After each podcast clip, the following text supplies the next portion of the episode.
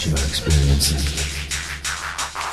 exactly the love that came back.